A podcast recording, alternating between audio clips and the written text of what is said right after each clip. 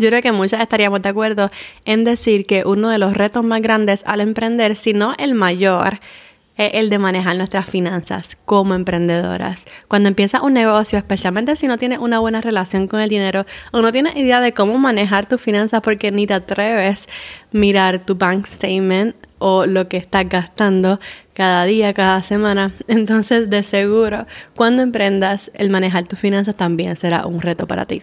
Pero buenas noticias fue que en este episodio me reúno con uno de mis consultores financieros favoritos, le dicen en Instagram el profe.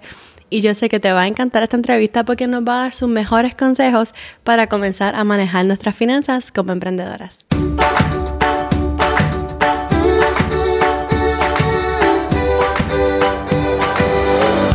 Este es el podcast de la mamita emprendedora. Mi nombre es Jessica Nieves. Escucha aquí conversaciones para aprender cómo otro ha logrado alcanzar sus sueños y aprende los mejores trucos para abrir tu negocio, lanzar tu blog, manejar las redes sociales y mucho más. Eso no es lo único, hablaremos también de nuestra vida de madres y cómo hacer de todos nuestros sueños poco a poco una realidad.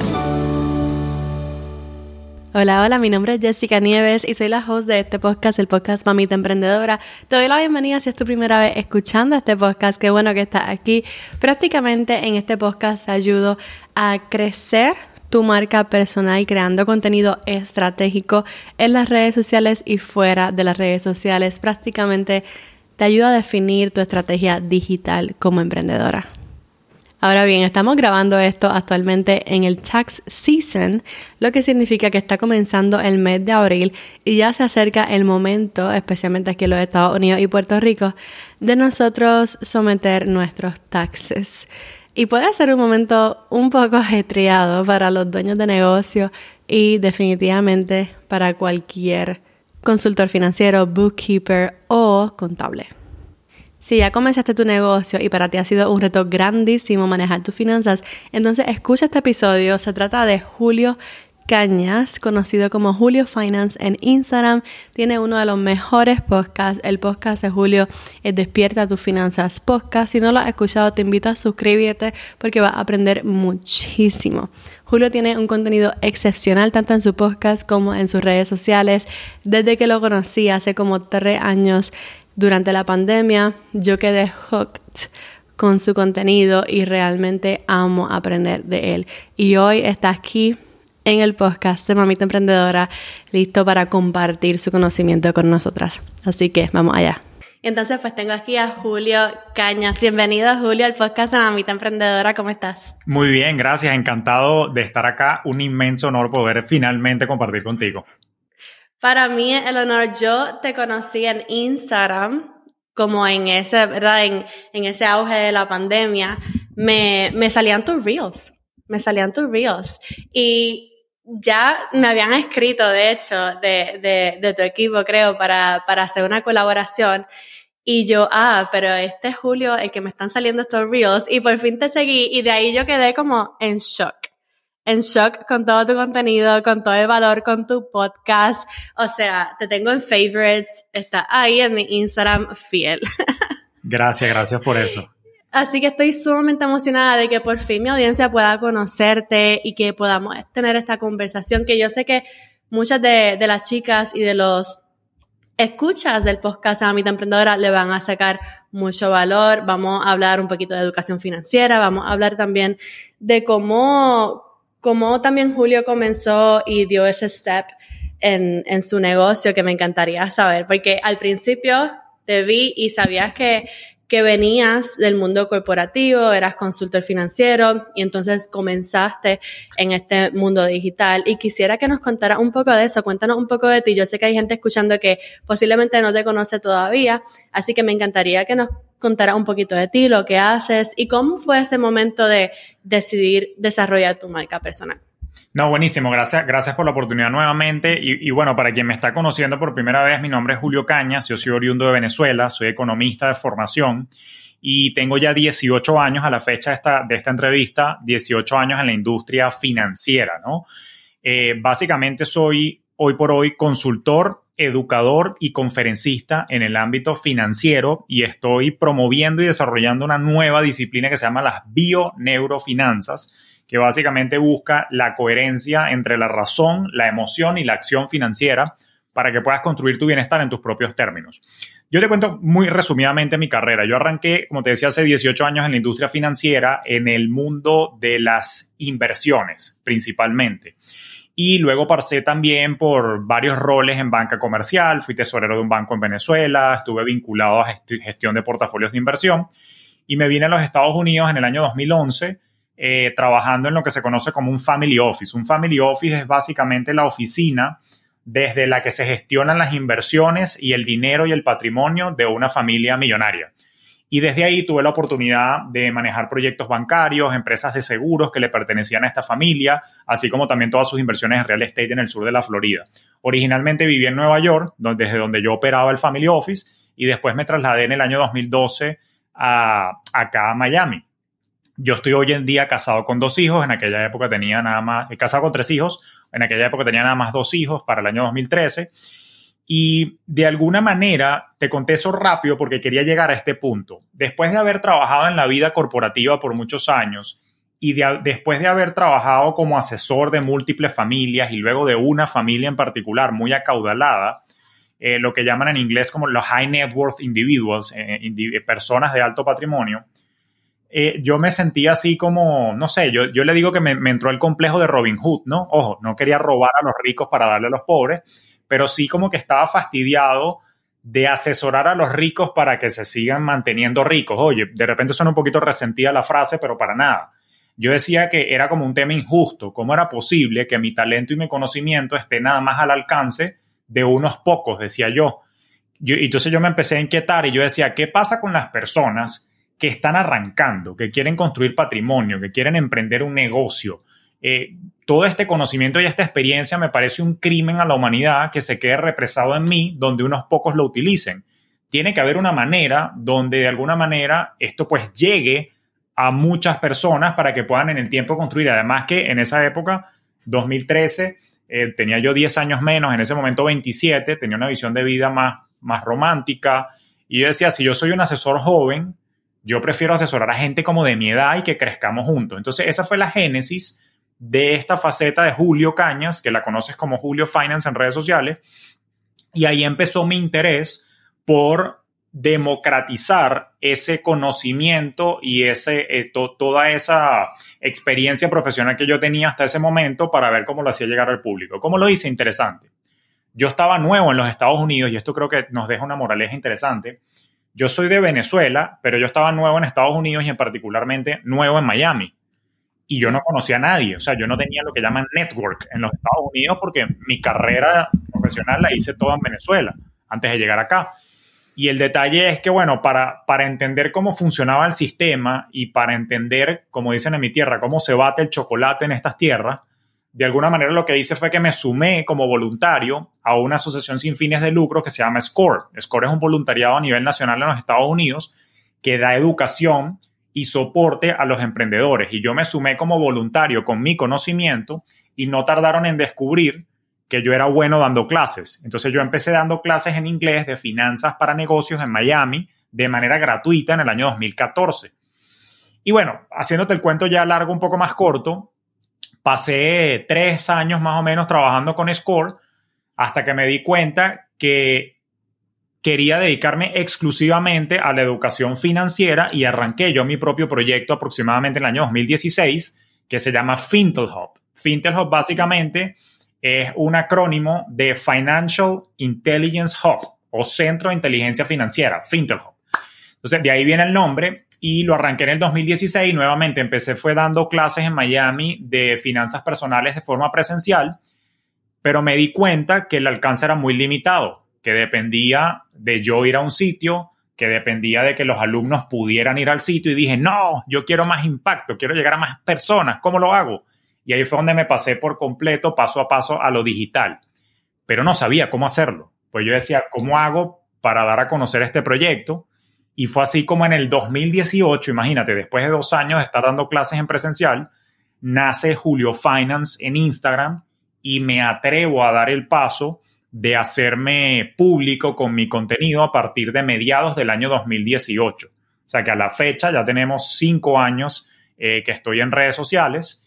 Y luego en el 2019, 4 de julio del 2019, Día de la Independencia en los Estados Unidos, 5 de julio, Día de la Independencia en Venezuela, yo inauguro intencionalmente en la fecha del Día de la Independencia un podcast que te ayuda a construir independencia financiera.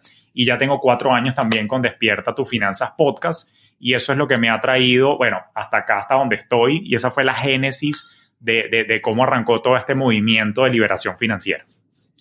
Qué brutal. Y si alguien decidiera hacer como tú y dejar de ofrecer sus servicios en el mundo corporativo, ¿cuál tú dirías que son los tres pasos indispensables? Los primeros tres pasos indispensables para dar esa entrada al mundo digital. Sí, eso me, encanta la pregunta. Fíjate que a mí me tocó emprender a los golpes y eso no es una, es una manera que no recomiendo porque eso lo cuento más en mi podcast, pero te resumo la razón también por la que yo emprendo en el año 2013 y 2014 fue forzada. Yo quería emprender, siempre quise emprender, pero yo no estaba listo y fue porque me quedé sin trabajo y no me quedó de otra. Entonces tampoco conseguí trabajo porque, bueno, ese cuento te lo he hecho después con un whisky. El problema de la visa, nadie quería darme trabajo porque entonces yo no tenía visa. Después me saqué, me, me saqué la green card y cuando tenía la green card entonces no me daban trabajo porque estaba overqualified, sobre, sobrevalorado, sobrecalificado para los roles. Y nada, bueno, no estaba listo lo que me lleva al primer paso. Evalúa si estás financieramente listo para, o lista para emprender, si estás en la ruta corporativa. ¿Qué implica estar listo financieramente? Tener un fondo de reserva, porque no necesariamente vas a monetizar en el día uno. O sea, primero tienes que darte a conocer tu oferta valor. No te puedo decir cuánto va a tardar eso porque depende de cada quien, pero lo que sí es cierto es que puede tomar varios meses hasta que tengas el primer cliente y mientras tanto no quieres operar desde la supervivencia desesperada, quieres estar relativamente tranquila y por ende, si puedes tener algo de reserva, mejor. Eso en el caso de quien esté soltera, quien tenga la dicha de hacer vida en pareja y de repente su pareja también tenga un trabajo, bueno, igual hay que tener un fondo de reserva, pero digamos que es un poquito distinto porque por lo menos tienes el apoyo económico de tu pareja, si es el caso, y capaz eso genera menos estrés pero me ha tocado alumnas y clientas que, están solitas, entonces, bueno, nada, tienen que hacer sus reservas primero. Entonces, primer paso, ver si está financiera, financieramente listo. Lo segundo es ver si estás en un nivel de madurez profesional suficiente como para dar valor. ¿Qué, qué significa eso? Eso no quiere decir que para emprender tengas que tener 20 años de experiencia, ¿ok? Porque hay, hay personas que tienen 20 años trabajando pero en realidad tienen un año de experiencia repetido 20 veces, no saben hacer mucho.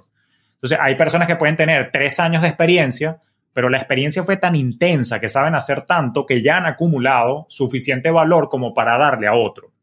Entonces, una de las cosas que yo me, que, que, yo creo que recomiendo acá es saber, oye, tengo suficiente experiencia de manera que puedo ayudar a alguien más con mi conocimiento, puedo ayudar a alguien más con mi talento.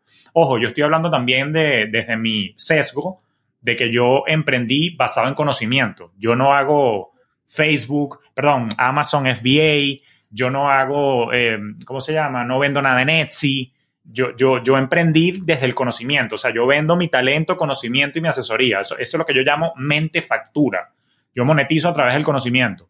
Entonces, claro, yo, yo tuve que preguntarme, bueno, ¿tengo suficiente experiencia? En mi caso, por suerte la tenía. ¿Por qué? Porque yo trabajé en seguro, trabajé en inversiones, trabajé en banca entonces yo decía, bueno, yo puedo asesorar a las emprendedoras con cómo ordenar las finanzas y cómo optimizar sus finanzas para que crezcan. Entonces sí, sí, definitivamente sí estaba listo.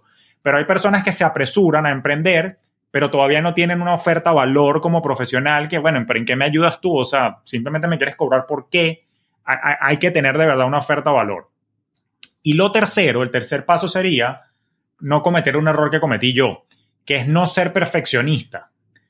No tienes que ser una experta con 30 años de experiencia, ya te lo dije por un lado, pero tampoco tienes que tener el máximo nivel en tu ramo para emprender. ¿Cómo es eso, Julio? A ver, cuando uno ayuda a alguien, y repito, sigo hablando desde el sesgo de emprender con conocimiento, ¿no? Cuando uno ayuda a alguien, uno está ayudando a la versión de uno mismo de hace un par de añitos. ¿Me explico? Es decir, si fuese una escalera subiendo, tú estás ayudando a alguien que está dos escalones debajo de ti. No necesariamente tú tienes que haber llegado a la cima para ayudar a alguien. Tú siempre puedes ir ayudando a quien viene un poquito detrás de ti. Y en la medida que tú vas subiendo, bueno, sigues ayudando cada vez a más gente que viene empezando o dos escalones, pero ya tú vas por la mitad. Yo pensaba y cometí el error que yo tenía que estar en la cima para poder ayudar a alguien. Por ejemplo, hace 10 años yo pensaba que ya yo tenía que ser multimillonario para poder tener la autoridad para hablar de cómo construir patrimonio en el tiempo, pero me di cuenta que no. ¿Y cómo me di cuenta? Bueno, porque estaba hablando con un familiar, yo estoy rodeado de muchos médicos, y un familiar me decía una analogía muy fea, pero, pero me hizo sentido, y aquí va. Ellos me decían, Julio, yo soy médico, yo no tengo que haber tenido cáncer para poder curar a un, paciente con cáncer. Yo tengo que conocer del tema lo suficiente y haber hecho el experimento y haber tratado a varios pacientes de forma tal que yo te puedo guiar. Pero yo no tengo que tener cáncer para poder decirle a un paciente cómo salir del cáncer. Un poco horrible y grotesco el ejemplo, pero yo lo entendí como que, ok, yo todavía no tengo que ser millonario o no tengo que ser exitoso como emprendedor para poder guiar a, alguien. Si yo estoy en, en una etapa intermedia, yo puedo ayudar al que está comenzando. Y si yo estoy más evolucionado, yo puedo ayudar al que quiere escalar y así voy. Entonces, mi error fue ser perfeccionista y creer eso y eso me detuvo por mucho tiempo. Hoy en día diría que el tercer paso es no seas perfeccionista, quítate eso encima y siempre vas a poder tener algo de valor que darle a alguien que esté arrancando y vas ayudando a ese nivel y a medida que tú evolucionas, pues esas personas irán creciendo contigo. Esa ha sido mi estrategia hasta ahora y mi comunidad ha venido creciendo conmigo y mientras yo más crezco, más tengo para voltearme y tenderle la mano al que quiere seguir escalando. A mí me encanta esa analogía de la escalera, pero también lo he escuchado como el 10% edge. Lo he escuchado como el 10% edge, que solamente necesitas saber un 10% más para ayudar a los demás. Y de acuerdo. De hecho, yo creo que en la pandemia mucha gente comenzó a monetizar su conocimiento y yo creo que las personas que emprendieron en ese momento quizás tenían la autoconfianza para hacerlo, pero quizás no tenían tanta experiencia. Y luego ahora yo estoy viendo gente experta que por fin dicen, ok, vamos a como que entrar en el mundo digital y vamos a enseñarles realmente cómo se hace esto. Sí. So, yo creo que autoconfianza es súper importante, como que tener esa seguridad de que tú puedes realmente monetizar tu conocimiento y lo que sabes y también el realmente conocer lo que está hablando y tener la experiencia para poder enseñarlo. Totalmente, totalmente de acuerdo con eso. A mí me encantaron tus reels cuando tú comenzaste y yo quiero saber ese secreto, Julio, porque de verdad que estabas como que brutal, like a boss en Instagram.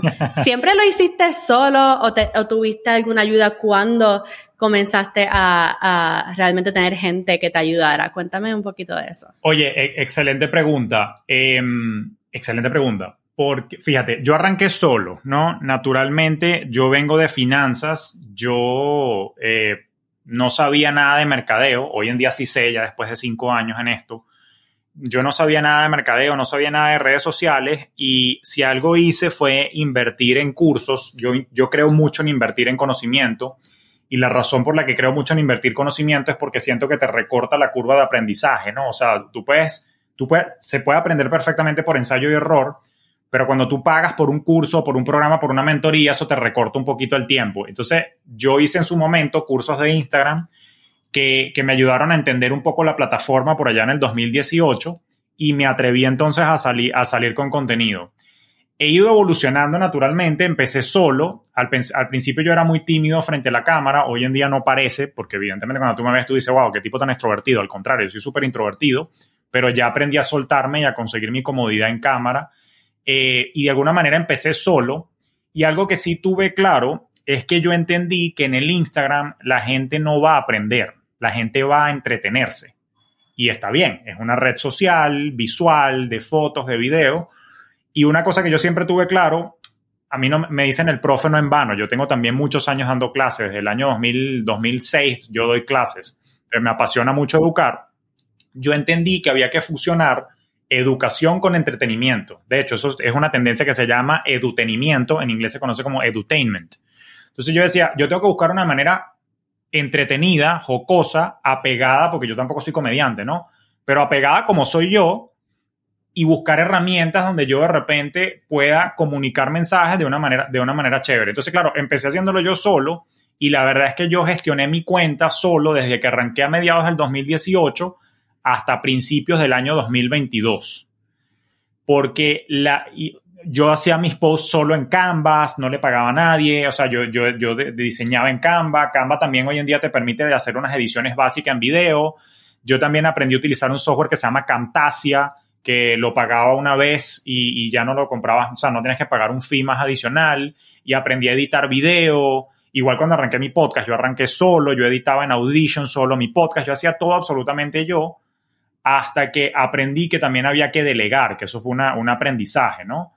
y había que delegar para yo dedicarme a mi zona de genio. ¿Cuál es mi zona de genio? Mi zona de genio es consumir mucho contenido. Yo leo mucho, como puedes decir, me estás viendo en video, estoy rodeado de libros, yo siempre estoy leyendo o viendo videos en YouTube. Entonces, mi superpoder es aprender, digerir, aplicar con, mis clientes y después convertir en eso en enseñanzas de una manera amena y sencilla. Ese es mi superpoder. Mi superpoder no es ser el mejor editor. Mi superpoder no es ser el mejor diseñador. Entonces, claro, dicho sea la verdad, uno arranca por su cuenta tratando de aprender todo un poco porque tampoco tienes dinero para pagarle ayuda y eso, eso quiero decir las cosas como son.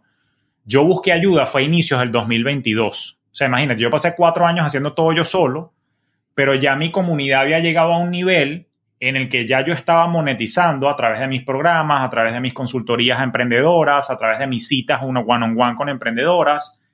Y de alguna manera eso ya me permitió monetizar y yo inmediatamente entonces empecé a invertir en equipo. Entonces invertí en un equipo de diseño, invertí en un equipo que me ayude a agarrar las piezas del podcast que yo lo hago en video y que me los convierte en unos reels de vez en cuando también yo grabo algo que no, no, sale en el podcast, una parodia, salgo yo con peluca, o de repente salgo utilizando alguna canción de salsa o alguna canción latina que tiene una estrofa que se puede utilizar para finanzas, entonces salgo yo echando broma. Y ese soy yo, porque yo soy muy bromista y me gusta la música.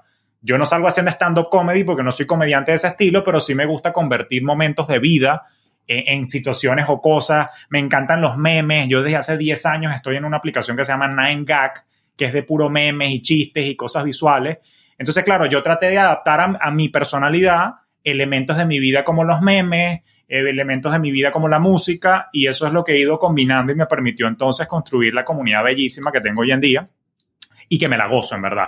Pero sí, fíjate, me tardé cuatro años en buscar ayuda hasta que pude tener el dinero para, para poder contratar. Pero tarde o temprano el mensaje es, tarde o temprano hay que delegar para que cada uno de nosotros se dedique a su zona de genio, que en, este caso de los creadores de contenido es crear el contenido, no editarlo ni publicarlo. Eso lo dejes de delegar en algún momento cuando se pueda. Definitivo. No, y me encanta de verdad cómo lo hiciste y lo que siguen haciendo tú con tu equipo. Lo están haciendo súper bien, de verdad. Gracias, gracias. Yo tengo una comunidad llena de emprendedoras y tú también. Así que vamos a hablar de esos errores que cometemos en las finanzas, porque, perdón, porque uno de los retos mayores cuando emprendemos es las finanzas. Sí. Además de, por ejemplo, también todo lo que tenga que ver con abogados y que todo corra bien en el negocio. Yo creo que las finanzas es uno de los retos más grandes. Sí. Y la verdad es que muchas de las emprendedoras nos gusta lo creativo, somos multiapasionadas, queremos hacer muchas cosas, pero no nos gusta mirar nuestro, nuestro statement del banco, no nos gusta mirar, nos asusta, como que no, mirarlo, no, olvídate, yo voy a correr con lo que tengo y no nos damos cuenta de lo que tenemos hasta que, pum, no tenemos nada de dinero. Y así queremos comenzar un negocio sin mirar nuestro bank statement, sin mirar nada de, del dinero que entra, el dinero que sale. Inclusive yo hasta mi primer año de negocio, yo, yo hice par de lanzamientos, me fue súper bien, pero no me di ni un solo mes, ni un solo mes hasta que tuve que hacer los taxes al, al otro año. Claro. Que yo le dije, no, no te preocupes, yo hago, yo hago mis books, yo hago mis libros, y entonces fui mes por mes ahí yo solita, entrando todo, y yo dije, todo lo que yo gasté. Claro. Todo lo que yo gasté y no le saqué profit a esto en mi primer año, tan bien que me fue. Así que, ¿cuál dirías tú si es ese o otro que es el mayor error de, de las personas que emprenden por primera vez. No, no, sí, estoy súper de acuerdo. Hay muchos, pero creo que empezaste por el que yo diría que es el más importante y hay una frase que me encanta siempre eh, recitar y es que si no conoces tus números, no conoces tu negocio. Si no conoces tus números, no conoces tu negocio. Y ese es un gran problema porque eso es como tratar de volar un avión sin un tablero de control. O sea, imagina que tú te montes en un avión volando y no haya, no haya timón, no haya lucecitas, botoncitos, te vas a estrellar tarde o temprano. Y el problema común es eso, que la mayoría de los, de los, de los emprendedores novatos entiende que revisar las finanzas es esperar al tax season. Y no es así porque ahí es donde te llevan las amargas sorpresas. De hecho, estamos grabando este episodio casi al final del tax season y siempre la llorantina que escucho es la misma. Ay, debí haberme planificado mejor. Uy, ahora tengo que pagar yo no sé cuánto de impuestos y no, no tengo la plata para pagarlo. No la tienes porque no revisaste tus finanzas del año pasado, no hiciste declaraciones estimadas trimestrales, no hiciste una planificación de flujo de caja para ir mandándole a tío Sam su alícuota con tiempo y ahora te agarró todo por sorpresa. Entonces, claro, lamento reconocer que después que se dan ese golpe es que vienen a Julio Finance y ayúdame para que eso no vuelva a pasar. Pero tú, querida emprendedora que nos estás escuchando y estás por emprender, por favor no cometas ese error. Yo creo que una de las cosas en las que hay que invertir desde el inicio es en asesoría para bienestar mental, le hace terapeuta, y también en asesoría financiera para cometer errores porque sale carísimo. Hay veces, Jesse, hay veces, porque me ha pasado que las personas piensan que, oye, no, que o sea, tener un asesor o un coach financiero es muy caro, es un lujo. No, más caro es el error financiero y las multas por hacer las cosas mal. verdad que sí. Entonces, el dinero que te ahorras cuando buscas asesoría, cuando buscas apoyo, más bien lo que hace es que te evita esos errores. Entonces, definitivamente, si no conoces tus números, no conoces tu negocio, y una de las cosas que hay que hacer, que yo creo que sería el segundo error, pero ese error la gente no lo sabe, es que tú tienes que evaluar, fíjate qué loco suena esto, pero tienes que evaluar tu relación con el dinero. Y es justamente una de las cosas que yo profeso y enseño no solamente en mi podcast, sino también en mis programas y en, y en mis citas one-on-one, -on -one, que tú tienes que evaluar cómo interpretas tú el dinero y de qué manera tú tomas decisiones financieras basado en la emocionalidad. Por eso que yo hablo de bioneurofinanzas.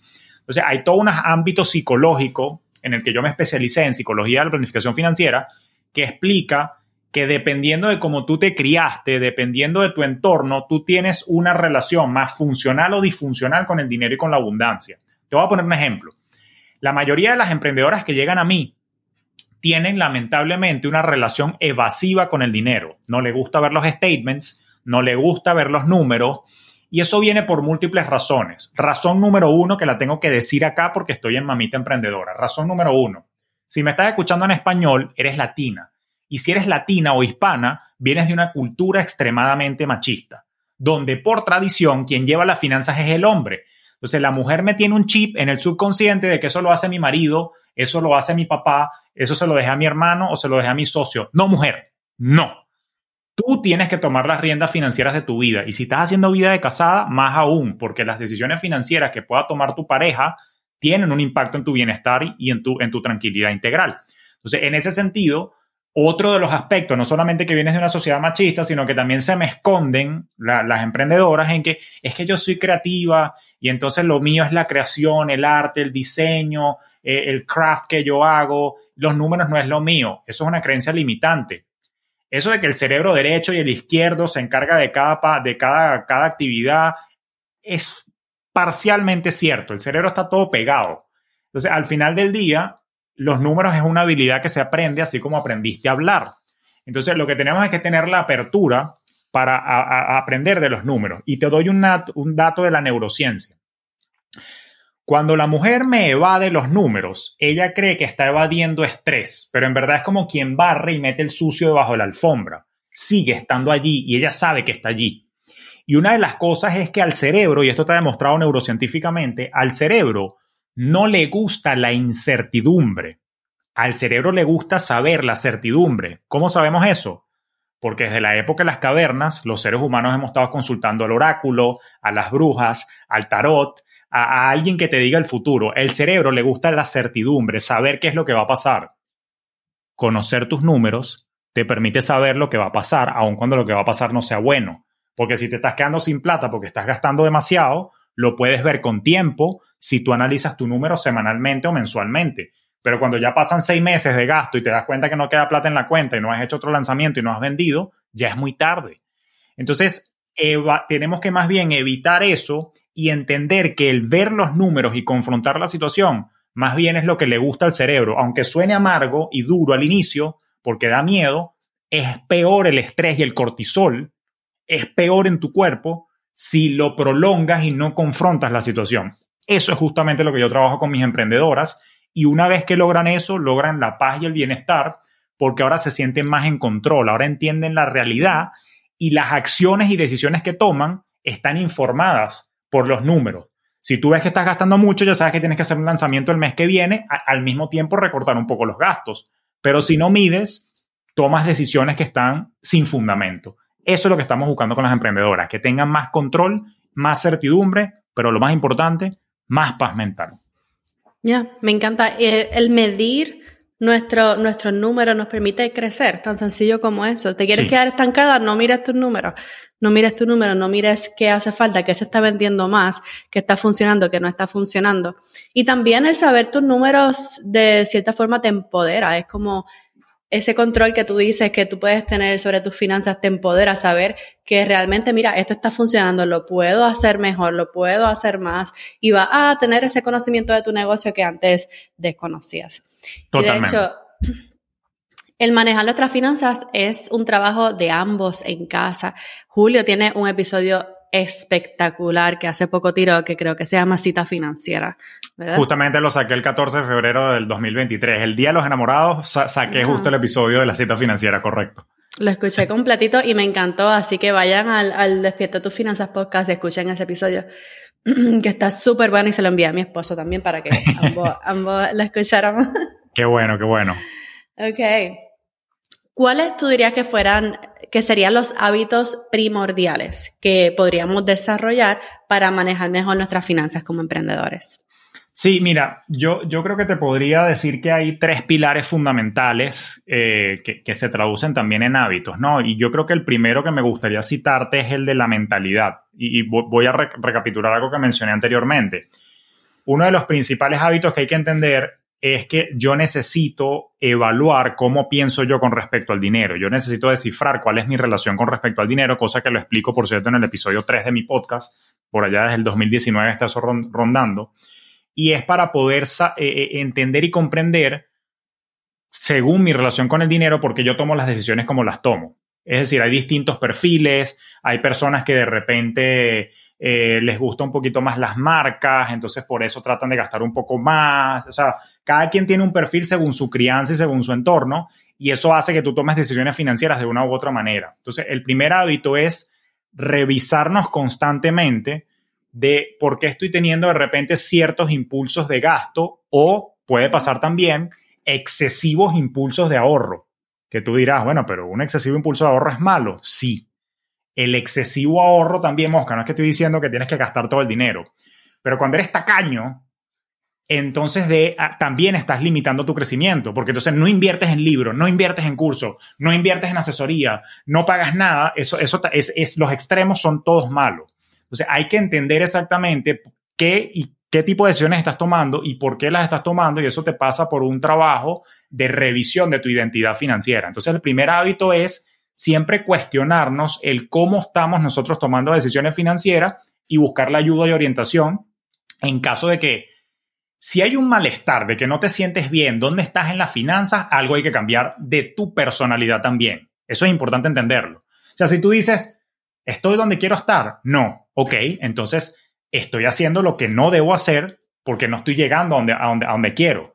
Y si no estoy haciendo lo que quiero es porque capaz hay algo en mi programación mental que me está limitando o me está de alguna manera saboteando para lograr esas metas. Entonces, cuestionate siempre, si no estoy donde quiero estar, hay algo de mí que no está funcionando bien.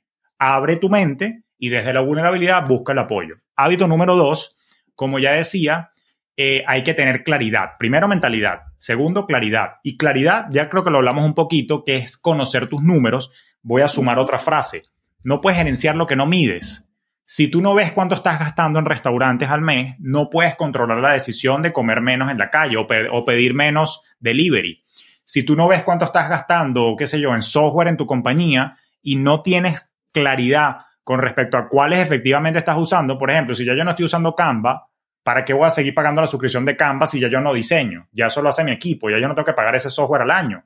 Entonces, de repente, bueno, ojo, Tú dirás, bueno, Julio, pero qué tontería, esos son 100 dólares al año. Sí, pero 100 aquí, 100 allá, 100 más allá, 200 más allá, la cosa suma 3 mil dólares, 4 mil dólares al año que pudo haber ido para mi plan de retiro o para los pasajes para irme para Puerto Rico. A pasar, bueno, yo que estoy en Miami, a irme para la playa de Puerto Rico. ¿Sí me explico?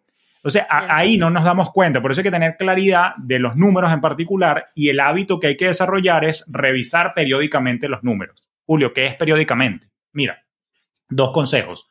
Flujo de caja de tu negocio. Dinero que entra, dinero que sale, tienes que revisarlo semanalmente. Y tienes que proyectar 12 semanas para adelante. Ahí está el primer consejo. Segundo consejo, revisión mensual de resultados.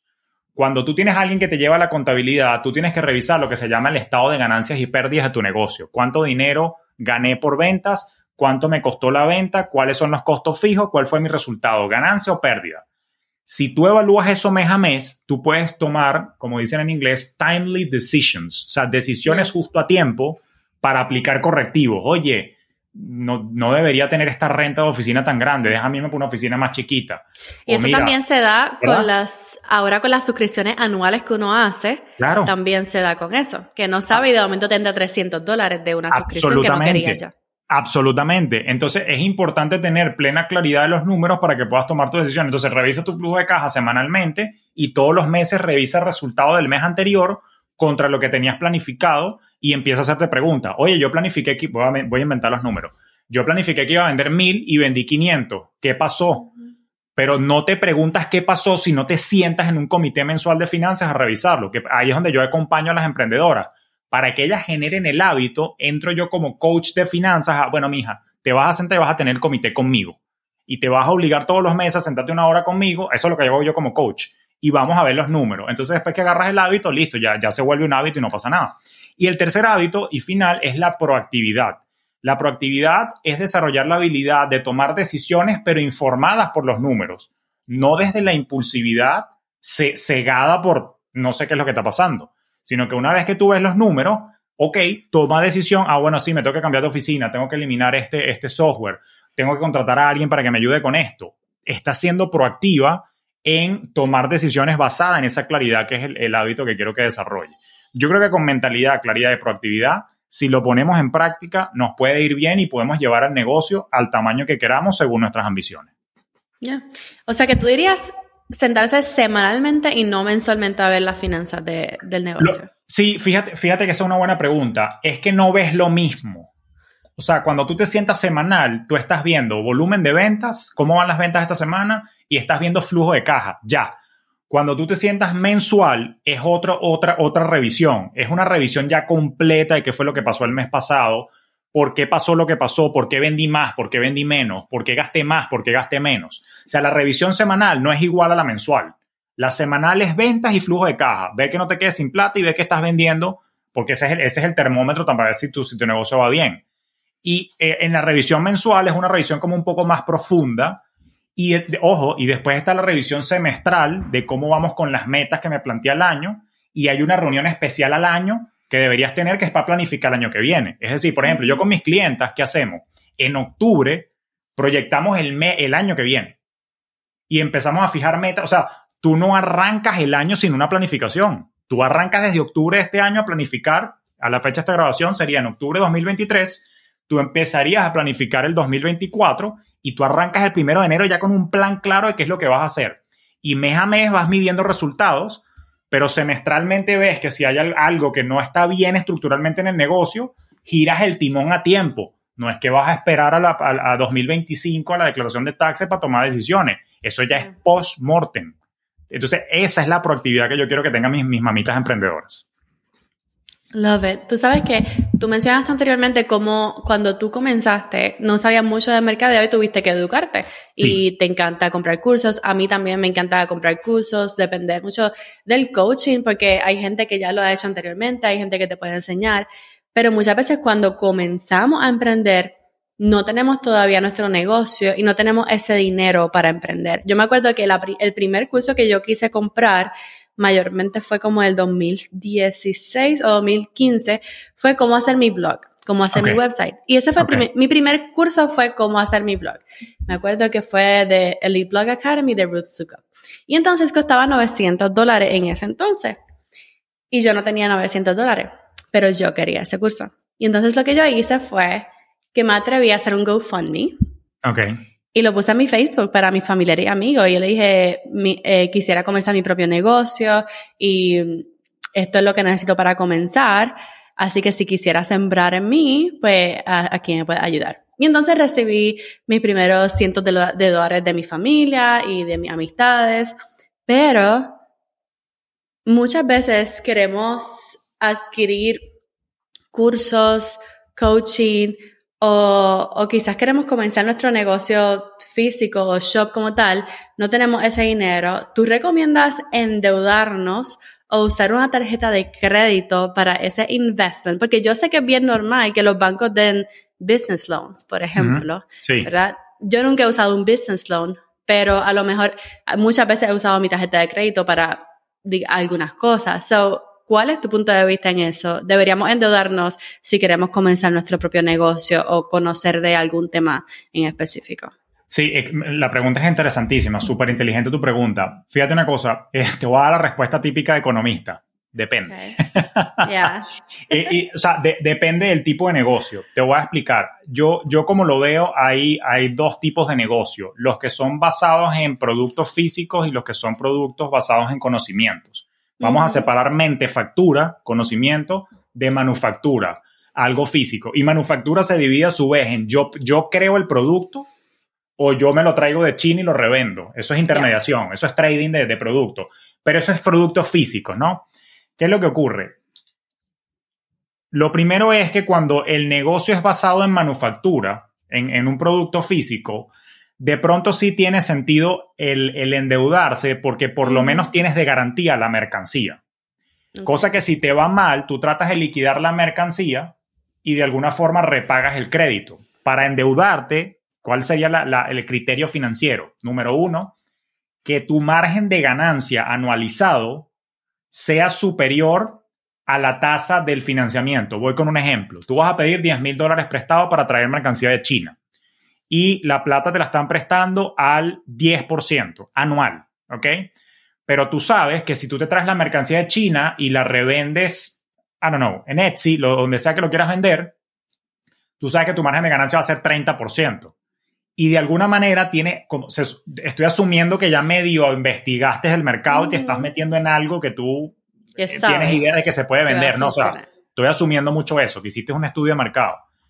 Entonces, claro, si tú vendes una mercancía que te da de, rendimiento anual 25-30% y te estás financiando al 10%, te está quedando una diferencia de 20% a tu favor, ahí tiene sentido, pero porque hay una mercancía. Cuando estamos hablando de mentefactura, es diferente, porque lamentablemente no hay mercancía que garantice que tú la puedas liquidar para pagar el crédito. Porque cuando son negocios de mentefactura, cuando son negocios basados en conocimiento, que pueden ser asesorías, pueden ser asesorías one-on-one, one on one Pueden ser asesorías personalizadas o consultoría. Pueden ser cursos, puede ser un blog, puede ser contenido, pueden ser charlas, speaking engagements. No hay garantía y yo no, yo no puedo vender mi cerebro para pagar el crédito. No sé si me explico. O sea, no hay, no hay una mercancía como tal. Entonces, cuando es mente factura, yo creo que hay que tener un poquito más de cuidado con el tema del endeudamiento porque el, el deliverable de esa venta es mi talento en algún formato. Y si yo me enfermo, pasa algo, ese, ese delivery no, no, no ocurre, sobre todo si es una asesoría o una consultoría. Si es un curso pregrabado es distinto. Con Mentefactura yo nos invito a ser más cautelosos. Ahora, tú me preguntaste por tarjeta de crédito. Wow, yo te diría que yo soy conservador y prefiero decir que no. ¿Por qué? Porque la tarjeta de crédito es el tipo de crédito más caro que existe. Por ejemplo, a la fecha de esta grabación, el, el, el, annual percentage rate o lo que se conoce como el APR, que es la, tarjeta, la tasa efectiva de las tarjetas en los Estados Unidos, ya el promedio en los Estados Unidos está rondando el 21% a la fecha de esta grabación. Y el máximo que yo he visto en mi historia, eh, básicamente hay tarjetas que te cobran 29.99. Entonces, si tú no tienes, digamos, certeza de que vas a monetizar la plata, puede ser un arma de doble filo eh, endeudarte con la tarjeta no digas, no, los que me están escuchando, no hagan mucho eco de esto. Les puedo perdonar el hecho de que me digan es que tengo una tarjeta al 0% por un año. Entonces tú te tienes que jurar y prometer que, bueno, ok, vas a comprar el curso a 900 con la tarjeta que está al 0% por un año, pero ve a ver cómo vas a hacer para recuperar esos 900 antes del año, porque si pasa el año y un día y tú no has pagado ese crédito, te van a cobrar los intereses para atrás. Entonces, es la única manera, pero no, no me gusta vociferar, pero bueno, por lo menos le quiero dar ahí un, conchale, aunque sea una, una, una esperancita en, que, en qué situación utilizarlo. Pero, y tú me puedes decir, bueno, Julio, ¿y qué pasa si yo me endeudo con tarjeta, pero yo sé que mi rendimiento va a ser de más de 30% si yo vendo algo? Y yo te voy a decir, matemáticamente tienes razón. Si tú me dices que tú vas a vender un curso que te va a dar rentabilidad 50 y la tarjeta te rinde, te, te van a cobrar 30, tú me dices, bueno, Julio, pero matemáticamente tiene sentido. Yo te voy a decir sí, pero lo que no estoy seguro, y tú tampoco lo tienes seguro, es si lo vas a vender o no. Yo le estoy hablando a ti, mamita, que estás arrancando. Mamita, cuando ya tú tienes cinco años en el negocio de la creación de contenido, de vender cursos y eso, que ya tú conoces tus números, conoces tus ventas, cuánto vendo por lanzamiento, cuál es mi ratio de attendance al webinar, cuánto es mi ratio de conversión, cuánto es mi ratio de retención en mi suscripción. Cuando ya tú tienes cinco años de datos que conoces tus números, ya tú tienes una historia en la cual basarte y ahí de repente, ahí puede que puedas tomar una decisión mucho más segura, pero arrancando no tienes certeza de si tu curso, tu contenido va a pegar. Entonces, tengamos cuidado con la tarjeta, eh, sería mi recomendación final. Más adelante puedes ver. El problema con los business loans, que es lo que me da un poquito de molestia acá en los Estados Unidos, pero yo que vengo de banca entiendo el por qué, es que nadie te da un business loan si no tienes mínimo dos años en el negocio. O sea, tú puedes sacar un personal loan, pero un business loan, el negocio tiene que tener por lo menos uno o dos años en marcha y tienes que tener ya una relación bancaria como una cuenta e inclusive muchos te dicen, oye, pero tú nunca has sacado una tarjeta de crédito corporativa. Deberías haber sacado una tarjeta de crédito corporativa antes de darte la línea de crédito. Y les digo, está bien que se saquen la tarjeta de crédito corporativa siempre y cuando no se financien, lo utilicen nada más, igual que en finanzas personales, como medio de pago. O sea, yo pago, utilizo la tarjeta para pagar la suscripción de Canva pero inmediatamente la pago, no me, no me financio, porque si no los intereses me van a, me van a matar. Eh, pero hay que ir haciendo vida crediticia para que eso ocurra. Ahora, estamos hablando de los loans. Está también lo que hiciste tú, me pareció y te felicito, me pareció genial. Eso es, eso es Friends and Family Funding, ¿ok? El, el FFF, ¿ok? Friends and Family Funding es, es one way. Pero mira qué bonito. Repito, siempre hablo desde el sesgo porque yo vendo conocimiento. Lo lindo de la industria de la mente factura es que tú puedes hacer que tus clientes te financien.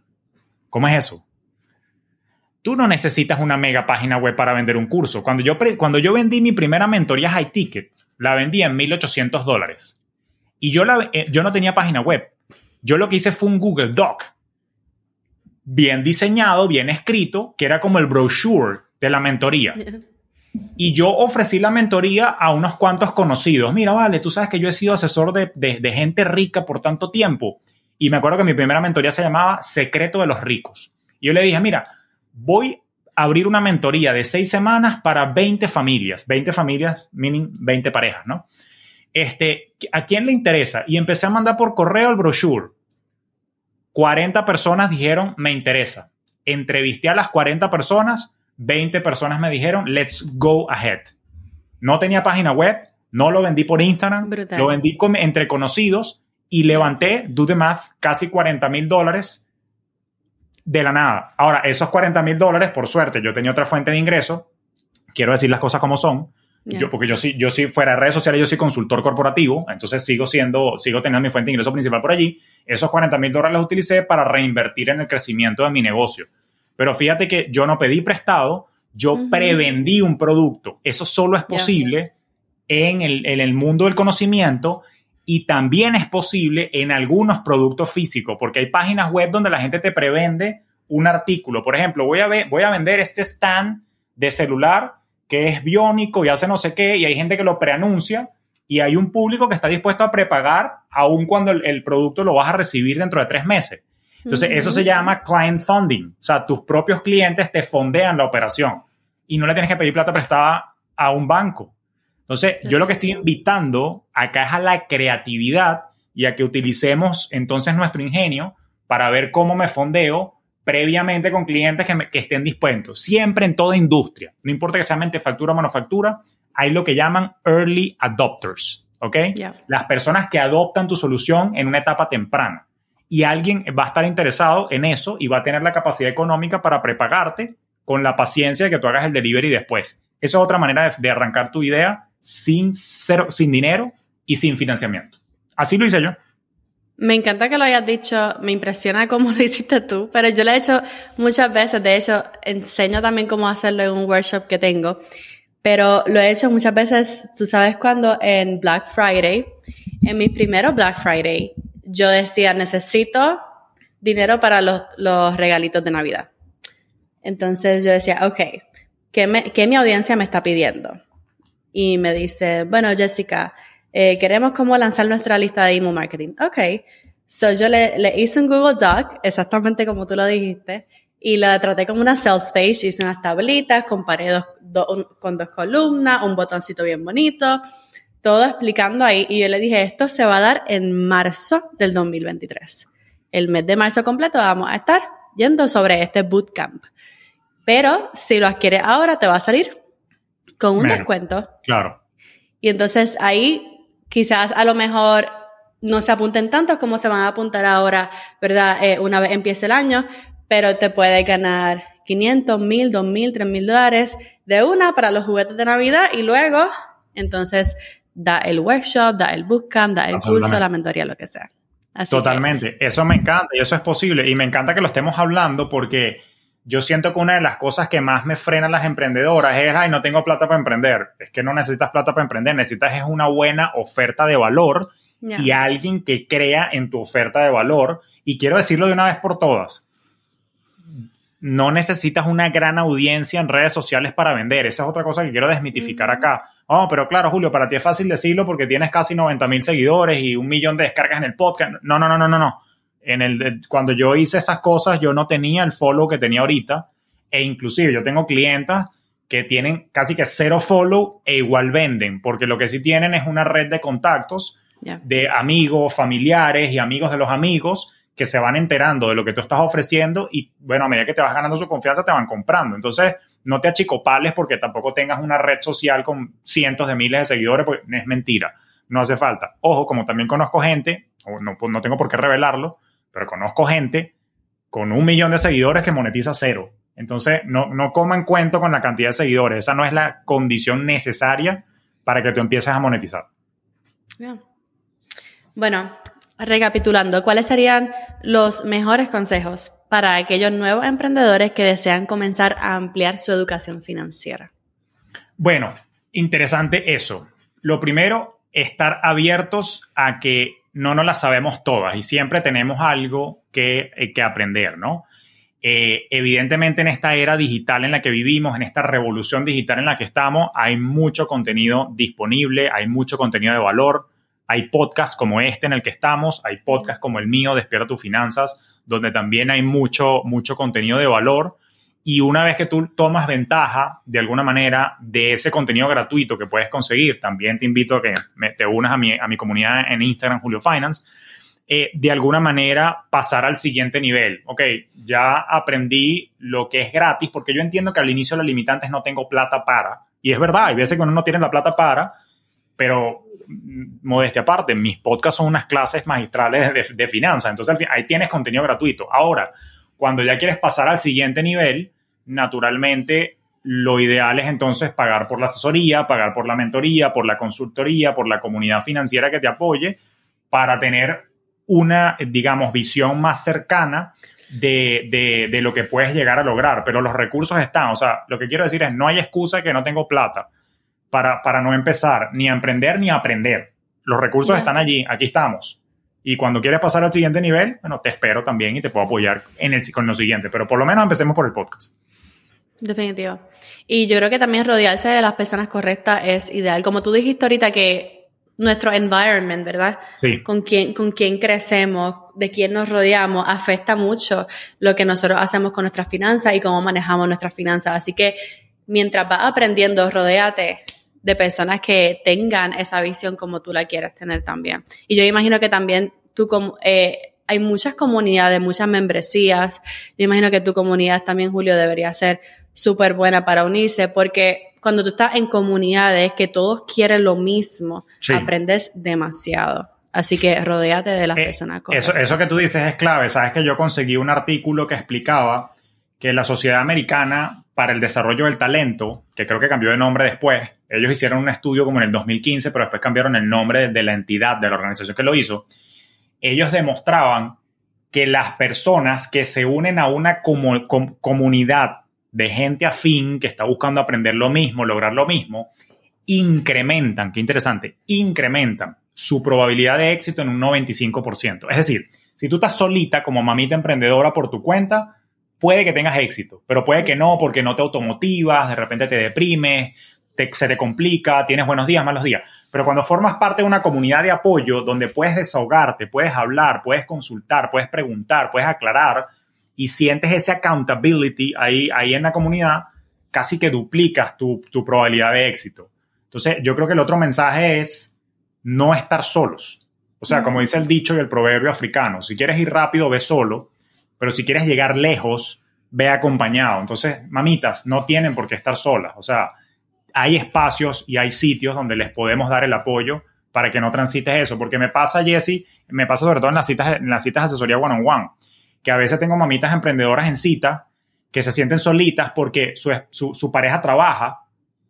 Y, y, claro, si su pareja trabaja, no tienen con quién hablar de emprendimiento porque su pareja trabaja, y eso no está mal ser empleado, pero su pareja tiene otro mindset o ve los problemas desde otra perspectiva. Y a veces, a veces esa mamita no tiene otras amigas emprendedoras porque simplemente son o trabajadoras también o amas de casa, entonces como que se sienten aisladas porque dicen, no tengo con quién compartir mis pesares, no tengo a quién hacer la consulta, pero resulta que hay toda una comunidad de mamitas emprendedoras aquí donde se te puede dar el apoyo. Y hay una comunidad también financiera de mamitas emprendedoras donde, ¿sabes? Donde existe el apoyo. Entonces, mamita, no, por favor, no transites esto solo, sola, porque es, es muy duro, no tienes que hacerlo sola. Tienes el apoyo de Jesse y tienes mi apoyo.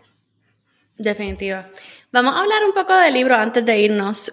¿Cuáles libros de finanzas deberíamos leer como emprendedoras ya? Yo he leído solamente tres. Yo he leído, ah. ¿cuál yo he leído? Padre Rico, Padre Pobre. Bien.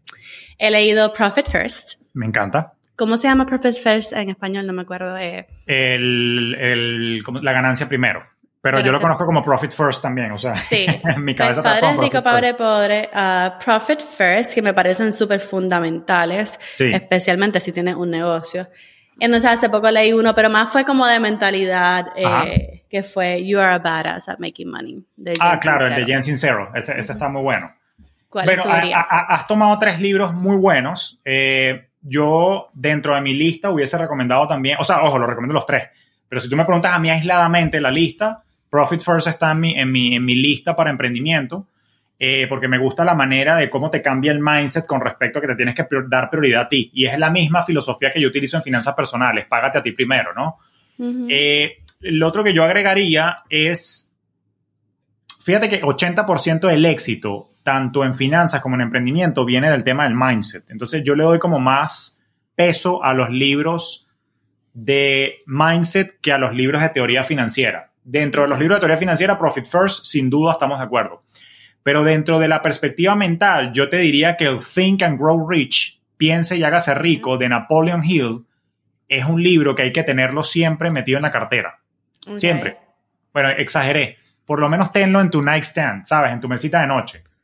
¿Por qué? Porque es un libro que hay que leer una vez, pero en mi opinión es un libro que hay que releerlo por lo menos una vez cada nueve, diez meses porque tiene tantos principios que de repente no todos aplican a ese momento de vida, pero cuando lo vuelves a leer, tú dices, uy, estoy aquí, y esta era justamente la respuesta que buscaba. Si tú me, si tú me dijeras, léete un libro, el único libro, si te quedas en una isla aislada y tendrías que leerte un libro, yo leería Piensa y hágase rico o Think and Grow Rich de Napoleon Hill, porque te va a ayudar mucho a actualizar la manera de cómo ves el mundo y cómo piensas, eh, y sobre todo en el mundo de las mamitas, que de paso son mamitas emprendedoras, que es un mundo emocionalmente complicado y que requiere de cierta resiliencia mental, que ese libro, entre otras cosas, te puede dar perspectiva de cómo echar para adelante tu idea.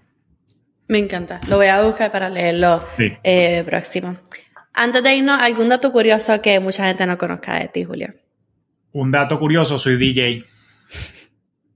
Ah, poca, gente lo sabe. Este, no soy DJ profesional porque naturalmente no, no tengo el tiempo, pero me gusta mucho la música electrónica y cada vez que tengo el chance me pongo a mezclar house, que es mi estilo, particularmente en esta época de mi vida. Estoy muy pegado con dos estilos, uno que se llama New Disco y otro que se llama Afro. Eh, que, que, me gusta mucho ese estilo, pero sí, cada vez que puedo los viernes en la noche el estudio de grabación y de trabajo que tengo en mi casa se convierte en un estudio de rumba, que lo más cómico es que es una rumba privada, soy yo solo mezclando. Bueno, y los que están viendo tus stories también. exacto, de vez en cuando en los stories sale alguna cosita por ahí y ahorita estamos planificando en mi comunidad porque me di cuenta que hay mucha gente que le gusta el house music. Eh, eh, bailable, de repente hacer unas, unas sesiones privadas de, de, remixes y cosas de esa una que otra vez con, con los alumnos de mi comunidad porque sí hay, hay, hay demanda para eso. Qué bien. Sí. Mil gracias, Julio, por decir que sí a este podcast, por estar reunido aquí conmigo. Eh, ¿Cómo y dónde podemos encontrarnos contigo? No, seguro. Gracias a ti por la oportunidad. Yo encantado de estar acá. Eh, lo primero, bueno, los invito a escuchar Despierta tus Finanzas Podcast, que está disponible en todas las plataformas, inclusive YouTube, si lo quieres ver en video pero en audio en absolutamente todas las plataformas, siendo Spotify la, plataforma predilecta de la mayoría de mi comunidad, pero está en todas, además de YouTube.